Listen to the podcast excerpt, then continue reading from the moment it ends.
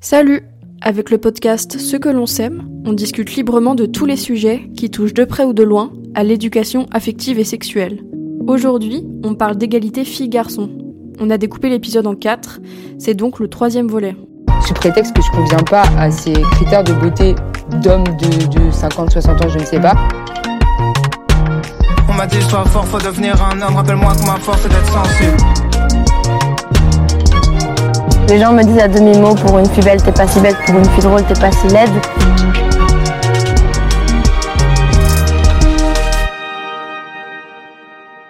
parler de stéréotypes, on va parler un petit peu de sexisme maintenant, euh, qui est un peu le cran au-dessus. Est-ce que vous avez de votre côté déjà vécu des situations de sexisme ou des exemples justement que vous aimeriez partager?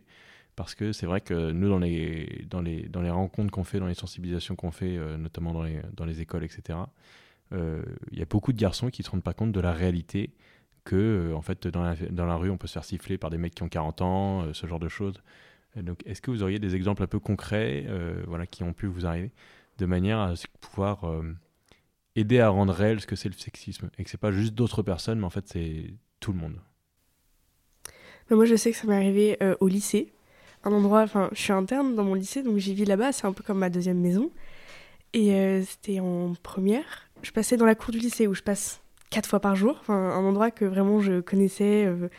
et il y avait un groupe de mecs qui étaient là, j'étais en pantalon avec une copine à moi qui était en jupe, enfin en genre normal, il n'y avait rien de choquant là-dedans. Et euh, on s'est fait siffler, on s'est fait appeler, et enfin, on était tous les deux en, train de discuter à la base, une discussion entre nous deux. Et c'est vrai que on a, genre, enfin, moi ça m'était jamais arrivé avant, et j'ai pas su comment réagir. Enfin, maintenant quand j'y repense, je me dis j'aurais dû me retourner, leur faire un doigt, je sais pas, mais et je suis juste en fait partie et euh, on n'a pas, on pas réagi. Et c'est vrai qu'après ça m'a fait peur en fait de me dire que ce genre de situation, ça m'est arrivé dans mon lycée, là où en fait, je, je vis tous les jours. J'ai trouvé ça aberrant. Oui, ben, je trouve ça, enfin, même dans les endroits. Euh, bah, en fait, moi, je trouve que c'est le fait de ne pas pouvoir. Bah, là, tu disais, c'était avec une amie, et moi, je trouve que le. En fait, sur moi, au bout d'un moment, j'ai fini pas par passer outre, mais euh, ça, ça m'énerve, ça, c'est certes, mais c'est quand c'est sur quelqu'un d'autre. Je sais que la dernière fois, enfin, je me baladais avec ma, ma cousine qui a deux ou trois ans de moins que moi, dans Nantes, à commerce. Et euh, on était toutes les deux en pantalon. Et je trouve ça horrible de devoir se justifier là-dessus et de devoir dire qu'on était en pantalon. Et euh, en plus, il faisait hyper chaud, enfin bref. Et on passe toutes les deux. Et il y a un mec de 40 ans qui nous siffle. Ma cousine, elle avait 12 ans. Euh, elle arrive là-dedans. Et moi, je... enfin, sur le coup, vraiment, j'ai juste. J'ai j'ai bugué, je lui ai dit bah avance plus vite et puis voilà, et enfin je me suis retournée, je l'ai mal regardé, j'avais envie de lui, de lui, éclater sa gueule je suis petite, je pouvais pas faire grand chose, j'avais ma cousine à côté de moi, en fait, et j'ai trouvé ça limite humiliant de devoir lui dire baisse la tête et avance. Et ça m'a fait mal de devoir dire à ma petite cousine et de lui montrer cet exemple-là, de juste dire bah baisse la tête, avance, on peut rien faire. Et je trouve ça horrible. Moi, je peux prendre aussi l'exemple, bah pas de moi, mais euh, j'ai deux amis là que j'ai en tête, mais il doit y en avoir d'autres dont je suis pas au courant, qui euh, se sont bah, se sont fait toucher dans les transports. Voilà. Et ça arrive souvent, et elles avaient honte, en fait, de... quand elles m'en ont parlé, elles m'ont dit, mais tu le dis à personne, tu dis pas qui on est, ta ta ta, euh, t'en parles pas. Genre, juste, c'était histoire de se libérer, et elles m'en parlent. Mais à côté de ça, bah, moi, moi-même, je savais pas trop quoi leur répondre. Je leur disais, bah, j'espère que ça va aller, ça va passer, mais on peut rien faire de plus. Enfin, voilà, c'était comme ça. Et du coup, bah, maintenant, enfin, depuis tout le temps, moi, parce que j'ai un peu une mère un peu stressée. Euh, donc, euh, souvent dans les transports, je fais attention, je me balade pas toute seule. Enfin voilà, on prend des précautions euh, tout le temps au cas où. C'est clair. Bah, exemple très concret aujourd'hui, il fait super chaud et je savais qu'on allait aller en centre-ville aujourd'hui. L'espace de 5 minutes, hier, je me suis posé la question de me dire Ah, j'ai prévu de mettre une jupe. Est-ce que je mets une jupe ou est-ce que je mets un pantalon? Parce que, bah, bien sûr, je me, je vais, assez, enfin, je vais en ville assez régulièrement et c'est souvent que tu as quelqu'un qui te fixe un peu bizarrement, quelqu'un qui passe en voiture, qui, qui freine, qui baisse sa fenêtre et qui te siffle. Euh, et, et, on en vient, ouais, c'est ça en fait, à devoir prendre des précautions complètement stupides, de me dire à chaque fois que je vais en centre-ville, il faut que je me couvre le plus possible en me disant est-ce que je vais pas attirer les regards et passer ma journée à faire gaffe dans les transports, à faire gaffe quand je marche. Et c'est super chiant. Là, on parle beaucoup des, grandes villes, mais euh, moi, j'habite dans dans un village de moins de 2000 habitants. Et, euh, et en fait, la dernière fois, j'étais à l'arrêt de bus avec, euh, avec des potes que je fréquente pas forcément tout le temps. Et du coup, je vais pas forcément me balader avec elle et tout. Et en fait, il y a un, un, monsieur qui est passé et on s'est toutes regardées, on s'est toutes retournées. Parce qu'en fait, on, le, on sait, on sait qu'il a sa petite voiture sans permis, qu'avant elle était bleue, maintenant elle est rouge. Et en fait, à chaque fois, il s'arrête, il roule à deux à l'heure, il nous regarde, il ouvre sa fenêtre, il nous siffle, et le mec a 90 ans. Et on est dans un tout petit village, et on sait toutes, et même, enfin là, je veux dire, ça faisait, ça faisait des années que je les avais pas vus, et je me dis, on savait toutes que ce mec allait faire ça. Donc même dans nos petits villages, faut, enfin même le mec qui descend, on peut courir bien plus vite que lui, mais ça reste que euh, même dans nos villages, on peut pas sortir tranquille. Donc c'est vrai qu'on parle beaucoup des grandes villes, parce que ça arrive quand même plus souvent. Mais je trouve ça fou qu'on soit en, enfin, en sécurité de nulle part. Quoi. Et surtout que ce que tu dis, c'est on sait qui c'est, on le voit tout le temps, et ça change pas. quoi. Alors que dans la grande ville, on pourrait se dire, bon, bah c'est un peu plus inconnu, voilà, c'est un peu plus anonyme, alors que, que ça n'empêche pas la violence. C'est ça. Et puis euh, je me suis, enfin, j'en avais parlé avec mes parents parce que bah, dans le moment il est passé, et j'étais à côté de ma mère. Elle me dit ah oui mais Uli on le connaît, de toute façon c'est un vieux du village, euh, on fait pas attention quoi. En fait je trouvais ça con que ça soit bah c'est un vieux du village donc euh, bah pff, tant pis c'est pas grave quoi. Alors que, alors que ce que tu décris, c'est du harcèlement sexuel. Ouais clairement parce que c'est toutes les filles quoi. Et ce que tu décrivais, euh, Lise, eh ben, c'est des agressions sexuelles. Faire toucher dans un bus, etc., c'est une agression sexuelle. Et c'est pas normal. Et c'est pas de la faute de tes amis, effectivement. C'est pas à elle de culpabiliser, même si on, comprend que ce soit pas simple. Mais euh, c'est de la faute de ces mecs qui sont permis et qui ont cru qu'ils avaient le pouvoir ou le privilège de pouvoir faire ça. Et c'est. On, on- parle beaucoup euh, dans les violences sexistes et sexuelles, euh, justement du combat des femmes, de comment voilà, on, se bat sur tous ces statuts de victimes, comment on fait pour, pour faire reconnaître. Pour, Mais euh, je pense qu'il faut aussi beaucoup se battre sur comment on change les mentalités de ces mecs, de se dire à quel moment est-ce que je me dis, écoute, il n'y a pas de problème, j'allais siffler une fille qui a 12 ans, euh, c'est pas un souci, j'allais mettre une main aux fesses à quelqu'un dans les transports, etc. À quel moment est-ce qu'on se dit, c'est pas un problème, quoi. Cette culture du viol en France est absolument insupportable. Et elle est très développée en France, et il serait peut-être temps que notre gouvernement se réveille un petit peu sur le sujet, quoi. Oui, Moi, j'avais vu un truc euh, en Espagne, j'avais trouvé ça super, enfin pas super drôle, mais j'avais trouvé ça assez malin. C'est qu'en fait, la, police avait repéré euh, des harceleurs de rue qui le faisaient en fait très souvent, et ils avaient appelé les mamans de ces harceleurs, et en fait, ils avaient déguisé les mamans avec euh, des robes moulantes et des perruques, etc. Et en fait, c'est vrai que les mamans étaient irreconnaissables. Et euh, faudrait que je, je pas le nom de, mais vous pouvez retrouver la vidéo normalement sur YouTube. Et en fait, on voit les, les garçons en fait siffler leur propre mère sans se rendre compte que c'est elle où ils font euh, buena mama et tout et, et, et tu sais, tu fais ok. Et en fait t'as la mère qui enlève la perruque qui fait machin et tout qu'est-ce que tu fais là? Et, en fait tu vois les, les, les gars non mais je pensais pas que c'était toi. Et on fait comment ça? Tu pensais pas que c'était moi? Donc tu le fais à n'importe qui. Et en fait j'ai trouvé ça enfin assez drôle. Je trouve, je trouve ça dommage qu'on puisse pas faire ça à tous les gars qui insultent euh, les femmes dans la rue parce que je pense que ça leur mettrait une bonne leçon que leur maman les recadre euh, qu'elles soient au courant de ça Est-ce que toutes les mamans, toutes les, toutes les filles dans la rue, en fait, c'est des sœurs, euh, c'est nos Ouais, amis, c'est etc. Et donc, euh, on trouve ça insupportable pour les autres, mais bon, quand c'est quelqu'un d'autre qu'on connaît pas, bon, bah, c'est pas grave, quoi.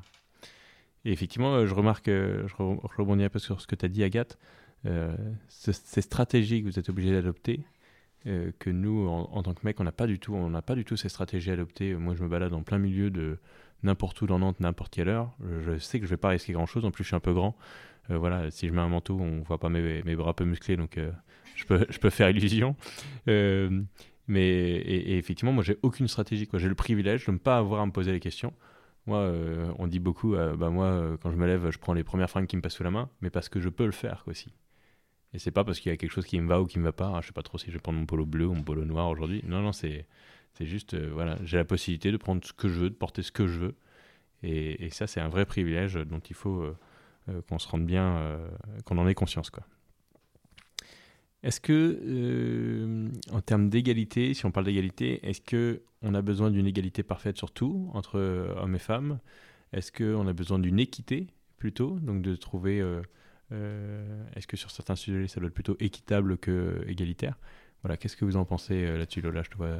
Ouais, parce qu'en fait, euh, c'est vrai que bah, quand on a fait les interventions euh, justement dans les classes de seconde, on a parlé de l'égalité économique entre les hommes et les femmes qui, euh, si, on, si ça continue comme ça, arriverait dans plus de 250 ans. Donc déjà, le chiffre nous a étonnés. Et euh, en fait, c'est vrai que j'ai eu... Enfin, le, sur le moment, je me suis dit, en fait, euh, comment avoir une égalité? Enfin, il y aura toujours, en fait, je pense, ouais, en termes d'équité, mais je pense qu'il n'y aura jamais cette égalité économique parce que bah, c'est vrai qu'il y en a qui travaillent plus, il y en a qui travaillent moins, il y en a qui machin. Mais en fait, ils me demandaient, les élèves m'ont beaucoup demandé si c'était parce que c'était les salaires, parce que c'était les machins.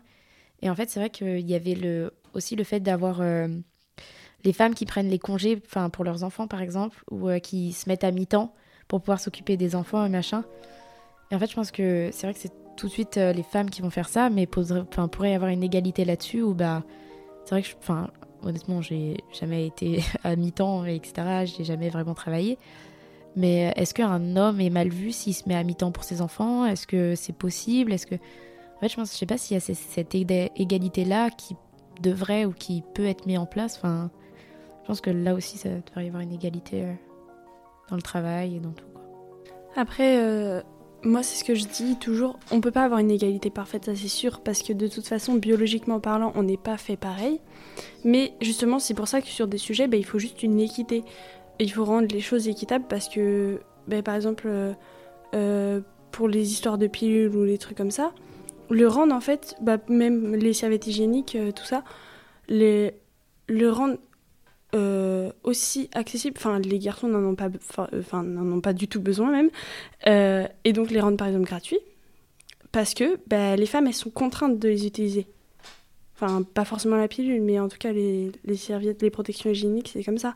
Et donc là-dessus, il faut une, équité, il faut une équité justement.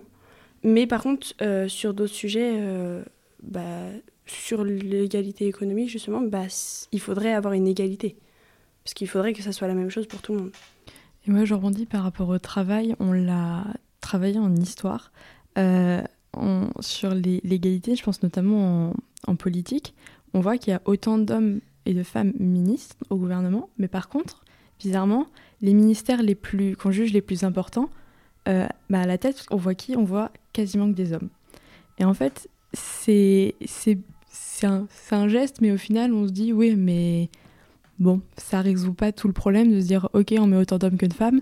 Par contre, tous les postes hauts, tous les postes à responsabilité, on voit pas de femmes, ou quasiment pas de femmes, ou c'est très difficile pour les femmes d'y arriver, et on voit que des hommes. Donc c'est bien, mais c'est pas suffisant. Je rebondis juste vite fait sur ce que tu dis. C'est euh, bah, pareil en cours d'histoire.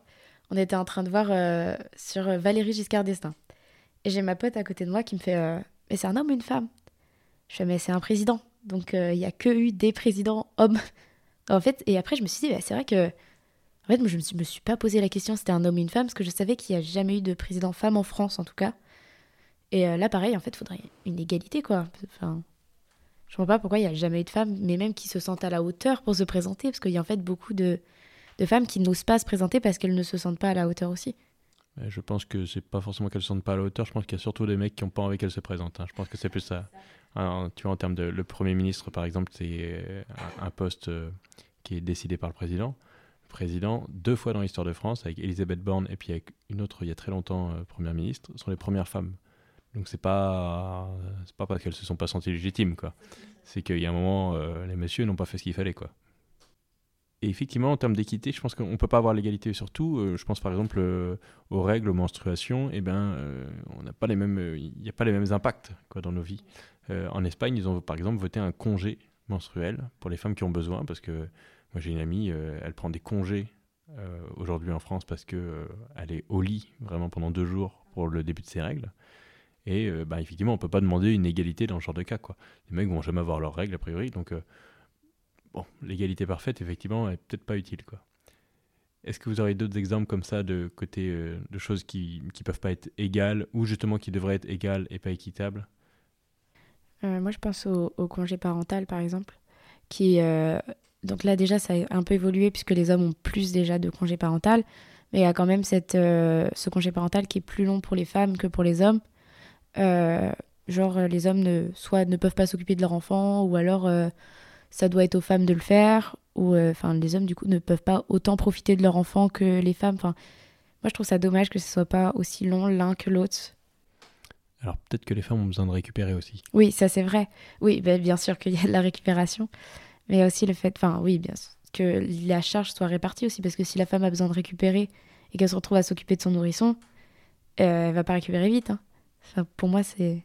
Alors je me, précise, je, me permets de préciser juste deux choses. Donc c'est pas le congé parental, c'est congé paternité. Oui, congé paternité, parce que le congé parental c'est le même pour les deux.